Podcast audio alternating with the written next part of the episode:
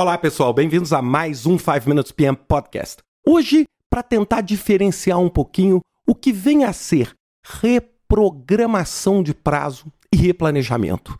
Muita gente acha que essas duas palavras são sinônimos, significam a mesma coisa. Bem, na verdade, elas têm algumas similaridades. Tanto o replanejamento quanto a reprogramação, eles servem para quê? Para poder rever a sua linha de base do projeto e fazer os ajustes necessários visando atender o objetivo do projeto. Agora, eles têm uma diferença bastante importante. O que vem a ser a reprogramação? Reprogramar o trabalho é basicamente reagendar trabalhos futuros. É basicamente uma solução de prazo. Então, a reprogramação é quando, por um acaso, você não conseguiu fazer, ou sua equipe não conseguiu fazer um determinado trabalho, você faz o quê? Você joga esse trabalho para frente para ele ser feito no futuro. Então, ele é um método simples, é um método direto, mas é um método que, obviamente, atrasa o projeto. Se você estiver reprogramando atividades críticas, atividades estão dentro do caminho crítico, é óbvio, você estará impactando o prazo final do projeto. Agora, a reprogramação basicamente é feita através de softwares, softwares de gestão de projetos, como Microsoft Project, Primavera, né? e ela visa exatamente reprogramar esse trabalho. Agora, o replanejamento é muito mais do que isso.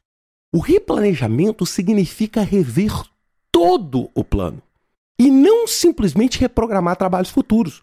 O replanejamento, por exemplo, visa rever o escopo do projeto para ver se você vai fazer ajustes no escopo desse projeto com a finalidade de recuperar o projeto, por exemplo, prazo ou custo. Rever o orçamento, rever a equipe. Então, quando a gente pensa em replanejamento, nós estamos pensando nas nove áreas do PMBOK, ou dez, né, a partir do PMBOK quinta edição. Nós vamos estar pensando o seguinte: o que, que eu tenho que fazer nas partes interessadas, na comunicação, nos riscos, nas aquisições? Será que eu tenho que replanejar as minhas aquisições? Então, a reprogramação é como se fosse um subset, um, um pedaço do que a gente chama de replanejamento, um pedaço menos traumático, sem dúvida nenhuma, é um pedaço que simplesmente é, adia e reorganiza o cronograma com novos prazos.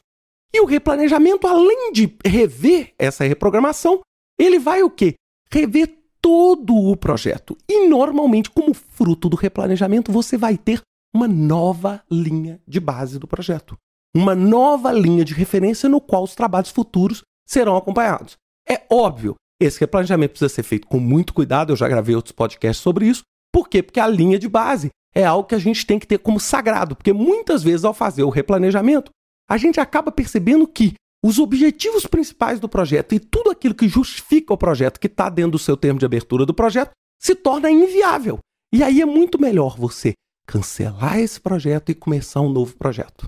É, então, essa é a percepção que eu queria que vocês tivessem entre esses dois mecanismos, a reprogramação e o replanejamento. Espero que vocês tenham gostado desse podcast. Até semana que vem com mais um 5 Minutes PM Podcast.